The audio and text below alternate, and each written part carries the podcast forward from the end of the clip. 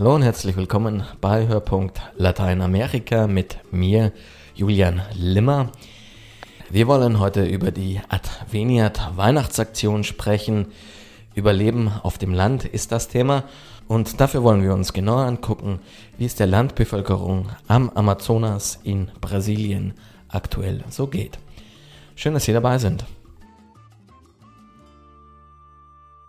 Unser Thema Überleben auf dem Land will besonders die Menschen fokussieren, die leiden unter der schlechten Bildung, aber auch besonders unter der schlechten Gesundheitsversorgung. Und das schlägt natürlich jetzt in der Corona-Pandemie doppelt zu. Pater Michael Heinz, der Hauptgeschäftsführer des Lateinamerika-Hilfswerks Adveniat, er hat das Thema der Weihnachtsaktion Überleben auf dem Land nochmal auf den Punkt gebracht.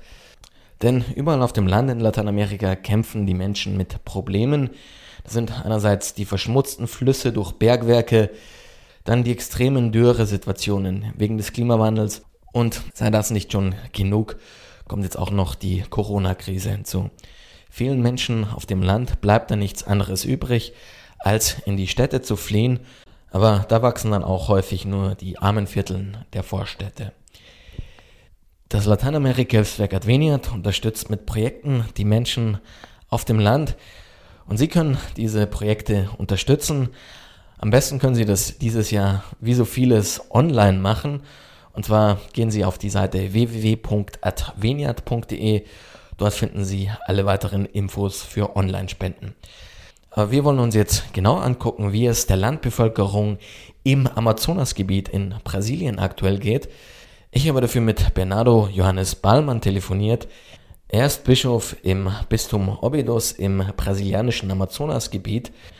Wir haben das Gespräch am 29. November aufgezeichnet und noch ein kurzer inhaltlicher Hinweis. Ich nenne während des Interviews einmal die Zahl 61,5 Milliarden Euro. Das müsste natürlich 165 Milliarden US-Dollar heißen. Aber jetzt geht es auch wirklich zum Gespräch. Lieber Herr Bischof Barmann, freut mich sehr, dass Sie die Zeit gefunden haben. Danke für das äh, Gespräch und ich freue mich, dass ich äh, heute hier sein kann, mit Ihnen etwas sprechen über unsere Situation hier in Amazonien. Herr Bischof Barmann, Sie leben im Amazonasgebiet in Brasilien. Und das diesjährige Motto der Adveniat Jahresaktion ist Überleben auf dem Land. Und dieses Motto hat ja dieses Jahr eine ganz besondere Wendung gekriegt. Die Corona-Krise, die ist weltweit, wütet die, aber auch speziell im Amazonasgebiet wütet sie sehr stark. Und zwar auch in den entlegensten Winkeln des Amazonasgebiets. Wie konnte das passieren, dass in so einem dünn besiedelten Gebiet sich das Coronavirus so stark ausbreiten konnte? Ja, die Situation hier in Amazonien ist ja so, wir haben ja auch lange gedacht, äh, dass wir eben halt in Amazonien nicht so von der Pandemie und von diesem Virus befallen werden würden. Aber das äh, war eine totale äh, Fehleinschätzung. wir müssen uns Amazonien ja auch so vorstellen, wir haben ein dünn besiedeltes Gebiet auf der einen Seite, aber wir haben auch viele Städte, wie zum Beispiel in Belém oder Manaus, das sind Millionenstädte. Der Ausbruch äh, von Corona war zuerst in den großen Städten wie Belém und Manaus. Und dadurch natürlich, dass da auch ähm, ein Austausch stattfindet oder dass auch Menschen äh, halt nach dorthin reisen, äh, vor allem auch wenn sie gerade etwas gebrauchen, wie zum Beispiel ein Arztbesuch. Wenn man jetzt wirklich schwerer krank ist, geht man meistens in die größeren Städte, um sich zu behandeln zu lassen. Da gibt es eben halt eine großen äh, ein, ein großer Austausch und auch großer Transport. Wir haben hier zum Beispiel einmal in der Woche äh, ein Schiff, was aus Manaus kommt und auch wieder nach Manaus hinfährt. Welche Rolle spielt denn bei der Übertragung die Industrie? Ich habe immer wieder gelesen, dass Arbeiter, vor allem die in Minen arbeiten oder im Bergbau, das Virus häufig in die entlegensten Ecken des Amazonas gebracht haben. Wir haben hier zum Beispiel äh, zwei größere Firmen, die Bauxit abbauen äh, sind Bergabbaufirmen. und äh, da sind die, die dort arbeiten, äh, die Arbeiter, äh, die auch teilweise dann hier aus Orbidus äh, stammen, die sind dann auch einfach ohne Schutz wieder zurückgekommen. Und in, dem, Berg, in der Bergbaufirma gibt es dann eben halt auch Angestellte, die sind aus anderen Teilen Brasiliens. Und so geht das dann dieser Austausch, der ist dann einfach zu groß. Und dadurch ist es so nach und nach das Virus auch in das Hinterland gekommen und auch in uns in die Städte. Und das hat natürlich auch äh, zur Folge gehabt, dass wir hier dementsprechend nicht so gut medizinisch und ärztlich äh, aufgestellt waren oder dass die Krankenhäuser dementsprechend auch nicht äh, vorbereitet waren, äh, um äh, diesem Virus entgegenzutreten. Darf ich kurz einhaken? Äh, Sie haben das Thema jetzt angesprochen, Gesundheitsversorgung. Ich habe öfter gelesen, dass speziell im Amazonasgebiet die Todesrate, die Sterberate bei Corona-Erkrankungen sehr hoch ist. In teilweise in Regionen sogar zehnmal höher als in anderen Landesteilen. Wie können Sie sich das erklären, dass die Todes-, die Sterberate so hoch ist im Amazonasgebiet? Ja, die Sterberate und auch die Infektionsrate war sehr hoch. Erstens dadurch, wie ich gerade erzählt habe, eben halt dieses Hin- und Herreisen die Leute sind sehr mobil äh, von einem zum anderen, äh, dass sich das dadurch schnell ausgebreitet hat. Das ist das eine. Das andere ist, dass eben halt nicht dementsprechend die Leute sich an den Maßnahmen gehalten haben, an die Normen. Dann eine andere Situation war, dass die Regierung, sei es die Bundesregierung von Brasilien oder sei es die Landesregierung oder die Regierung der Landkreise, der Municipien, äh, jeder hat da irgendwie was gesagt. Und das waren manchmal Aussagen, die äh, widersprüchlich waren, äh, so dass die Bevölkerung doch sehr unsicher war, was ist denn jetzt richtig, was ist jetzt falsch. Ähm, ich würde noch mal ganz kurz auf die Sterberate zurückkommen. Können Sie sich erklären, wieso die im Amazonasgebiet, speziell im Amazonasgebiet, so hoch ist? Äh, die Sterberate natürlich lag höher, weil wir äh, einfach auch medizinisch nicht dementsprechend vorbereitet waren und dem auch nicht hinterhergekommen sind. Ne, wir haben äh, zum Beispiel Anfang März sofort damit angefangen, äh, unsere Krankenhäuser, die in katholischer Trägerschaft waren, besser auszustatten mit Medikamenten und auch mit Ausrüstung. Wir haben da auch sehr viel Zuwendungen erhalten aus Deutschland, wie unter anderem auch von der von Adveniat. Äh, damit wir besser einfach äh, dieser, diesem Virus entgegentreten äh, konnten. Ich bin da auch überzeugt, dass wenn wir uns da nicht gut aufgestellt hätten und wenn wir nicht diese Hospitäler wirklich hergerichtet hätten, dementsprechend wären noch viel mehr Menschen verstorben. Wir befinden uns ja immer noch mitten in der Pandemie. In Deutschland warnen Politiker zum Beispiel davor, dass die Corona-Zahlen, die Infektionszahlen trotz Lockdown oder besser gesagt Teil-Lockdown immer noch viel zu hoch sind. Wie ist es denn im Amazonasgebiet in Brasilien? Wie ist die Lage da aktuell? Also die äh, zweite Welle ist schon wieder da. Und äh, das ist eben halt äh, eine große Sorge, dann auch, wie wir hier durchkommen, dann äh, durch diese Zeit. Und äh, meine Bange ist es halt, äh, dass man bei der ersten Welle schon das ganze Geld ausgegeben hat und jetzt, wenn wirklich die zweite Welle kommt, ich weiß nicht, wie es dann sein wird, weil vorher waren auch Feldlazarette in verschiedenen Regionen in unserem Bundesstaat, äh, wie zum Beispiel in Santarém. Äh, und wenn jetzt die zweite neue Welle kommt, äh, ich weiß nicht, wie das dann aussehen wird. Also das ist für mich noch sehr unklar und auch die Situation im Allgemeinen ist sehr unsicher. Dann eine andere Situation ist, dass man die Zahlen nicht dementsprechend veröffentlicht, wie sie eigentlich veröffentlicht werden müssten, weil äh, dass wir jetzt ja auch noch äh, teilweise, heute haben wir noch die, den zweiten Wahltag oder die Stichwahl, so sagt man ja im Deutschen, äh, von den Kommunalwahlen. Wir hatten jetzt vor 14 Tagen die Kommunalwahlen und man hat dann äh, wohlweislich äh, die Zahlen nicht genannt äh, aus parteipolitischen Gründen und eben halt aus, ähm, aus dem Wahlkampf heraus. Man möchte da keine, ähm, man möchte keine Zahlen nennen, damit man auch nicht angegriffen wird. Äh, das sind eben halt diese verschiedenen äh, Interessen dann dahinter, die wirklich nicht äh, objektiv und zielgerecht äh, von der Realität sprechen. Und das ist eben halt das Schlimme dabei, dass man sich nicht ähm, abstützen kann auf sichere Zahlen. Äh, man weiß nicht genau, wie die Realität dann nun aussieht. Und die Problematik, äh, die ich sehe, dass man zu sehr auf parteipolitische und äh, ökonomische Interessen schaut und weniger äh, auf die Situation der Menschen im Allgemeinen. Sie haben jetzt schon die ökonomischen Interessen angesprochen. Der Essener Bischof Overbeck hat gesagt, speziell in Bezug auf die Adveniat-Jahresaktion, er sprach von den Opfern der Globalisierung und bei Ihnen in der Region ist Ausbeutung auch ein Thema. Wie drückt sich Ausbeutung konkret in Ihrem Bistum aus oder in Ihrer Diözese aus? Die Ausbeutung äh, macht sich so bemerkbar, dass man, äh, wenn wir jetzt mal einfach von dem einfachen Prinzip ausgehen, äh, man nimmt etwas heraus und bringt es woanders hin, aber diejenigen, die hier wohnen, haben keinen Nutzen davon. Äh, das passiert äh, sehr oft äh, in verschiedenen Situationen. Ich möchte hier nur auf zwei Situationen eingehen. Nämlich erstens, ähm, wir haben hier in unserem Bundesstaat Wasserkraftwerke, die Energie erzeugen. Man kann auch davon sagen, dass Wasserkraftwerke, Metallsperren und so weiter ja eigentlich eine sehr saubere Energie ist.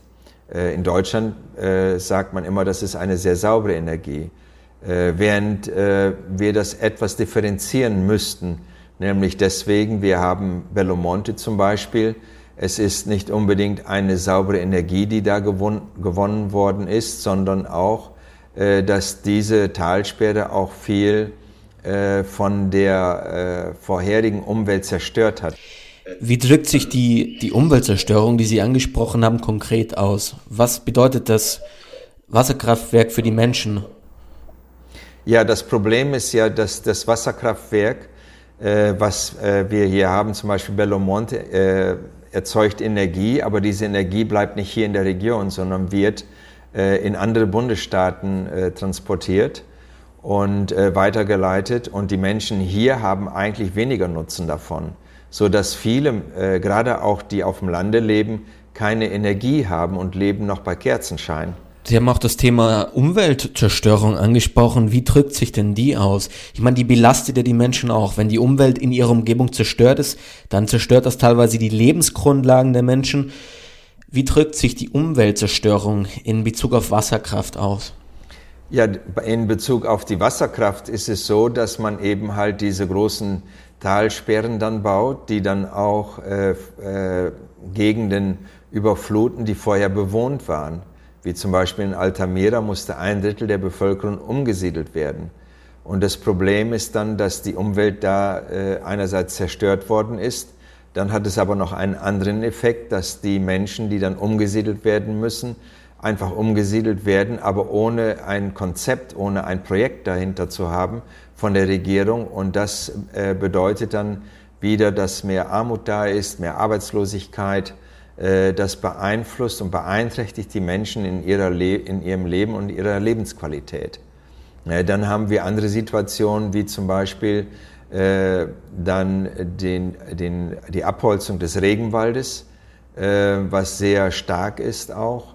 Und das bedeutet, dass immer mehr Menschen gerade auch so die Kleinbauern oftmals weniger Lebensraum dann haben, wenn die Großgrundbesitzer dann die Ländereien übernehmen. Sie haben das Thema Regenwaldzerstörung angesprochen und Sie haben auch das Thema Gerechtigkeit angesprochen. Bei der Landwirtschaft ist ja das gleiche Problem. Die Agrarindustrie in Brasilien, die äh, erwirtschaftet Rekordgewinne. Das war von Januar bis August haben die 61,5 Milliarden Euro Gewinn gemacht, aber viele Kleinbauern können nicht überleben. Wieso, wenn die Agrarindustrie so viel Gewinne macht, wieso können so viele Kleinbauern davon nicht mehr leben? Was ist das Problem? Die kleinere, viel, viel kleinere Grundstücke haben erstmal äh, und die sehr viel bescheidener leben. Die Gewinne, die man erzielt, sind gerade über, die, äh, äh über den Agrobusiness, äh, über die Großgrundbesitzer. Äh, und das Problem ist halt, dass die Großgrundbesitzer immer mehr Ländereien und man möchte auch immer mehr Land gewinnen und auch äh, von dem Regenwald. Das Problem ist, dass Brasilien äh, ein großer äh, Exporteur ist, gerade auch von Soja zum Beispiel oder auch von Fleisch. Und man gebraucht deswegen auch immer mehr Ackerland und Weideland. Äh, die Problematik liegt auch darin, dass ähm, äh, die Produkte äh, fast 90 Prozent exportiert werden, aber für die Bevölkerung hier in Brasilien, dafür muss man dann wieder die Produkte importieren. Und das wird dann eben halt teurer. Viel dieser Sojaexporte oder auch andere Rohstoffe aus Brasilien, die gehen nach Europa, auch nach Deutschland. Sehen Sie die Deutschen oder auch die Europäer insgesamt stärker in der Pflicht?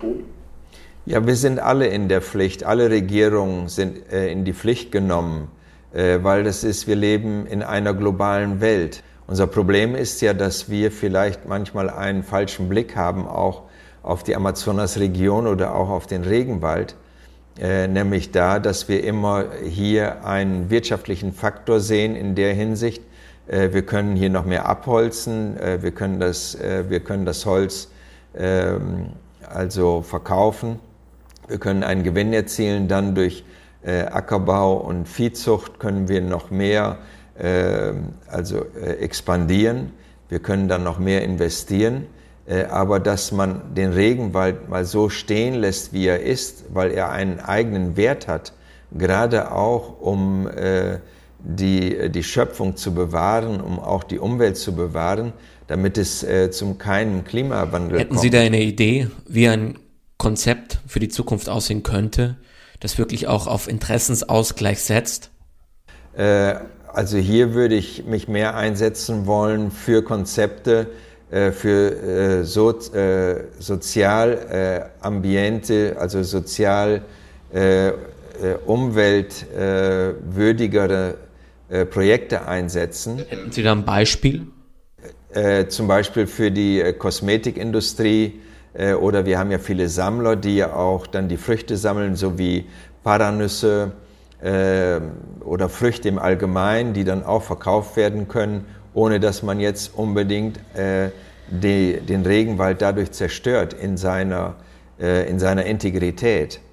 Ja, oder dann ein anderes Konzept wäre dann heute, äh, da wo es den eigentlichen ursprünglichen Regenwald nicht mehr gibt, äh, wieder Aufforstungsprogramme zu haben, äh, um äh, wirklich auch Projekte dann, wo man Holzwirtschaft macht, Forstwirtschaft, aber auch Obstbau hat, äh, und wo die Menschen dann auch von leben können.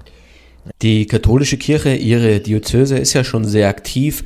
Auch das Lateinamerika-Hilfswerk Adveniat unterstützt solche Projekte. Können Sie uns konkret schildern, wie die Projekte den Menschen täglich helfen, eben auch in Bezug auf die Probleme, die wir angesprochen haben? Ja, das ist so, dass wir hier, also gerade auch von Adveniat, äh, viele Aus- und Fortbildungen haben für Laien. Äh, gerade auch äh, die Menschen, die vom Land sind, um dort auch ein neues Bewusstsein zu bringen, äh, aber auch sie gleichzeitig auszubilden, um diesem gegen, äh, entgegenzuwirken. Äh, das ist ja nicht nur, dass wir hier Projekte haben, ganz konkret, also zur Wiederaufforstung, sondern hier muss vor allen Dingen, und das muss zusammengehen, äh, Ausbildung und Weiterbildung, Fortbildung zu haben, für die äh, Laien, für die Bevölkerung, weil es ist ja auch eine Bewusstseinsbildung. Und diese Bewusstseinsbildung, die kann eben halt nur äh, passieren, wenn wir ein, gute Projekte haben, die gerade in den Erziehungsbereich gehen, in den wissenschaftlichen Bereich. und da versuchen wir zusammen mit Adveniat, ähm, also wirklich auch nochmal die Bevölkerung und vor allem Dingen die Laien zu fördern und zu unterstützen. Nochmal zum Schluss, wir haben jetzt über viele Probleme gesprochen, die Ausbeutung, Brandrodung, die Corona-Krise. Wieso? In so schweren Zeiten, wieso ist Solidarität gerade in diesem Jahr so wichtig? Ganz kurzes Schlusswort bitte. Ja, die Solidarität äh, wird uns wirklich dazu helfen, dass wir diese Welt äh, retten können, weil es ist äh, eine Geste, äh, vor allem eine zwischenmenschliche Geste, äh, die uns hilft, äh, die Gesellschaft äh, neu aufzubauen, auch zu erneuern, äh, aber auch ganz konkret sich einzusetzen für den Nächsten und für diejenigen, äh, die wirklich in Not geraten sind. Herr Bischof Baumann, vielen Dank für, für die Zeit und für das Gespräch. Ich wünsche Ihnen in der Amazonasregion für die Zukunft alles Gute. Ja, danke, das wünsche ich Ihnen auch und alles Gute auch, eine gesegnete Adventszeit und jetzt schon frohe Weihnachten. Vielen Dank.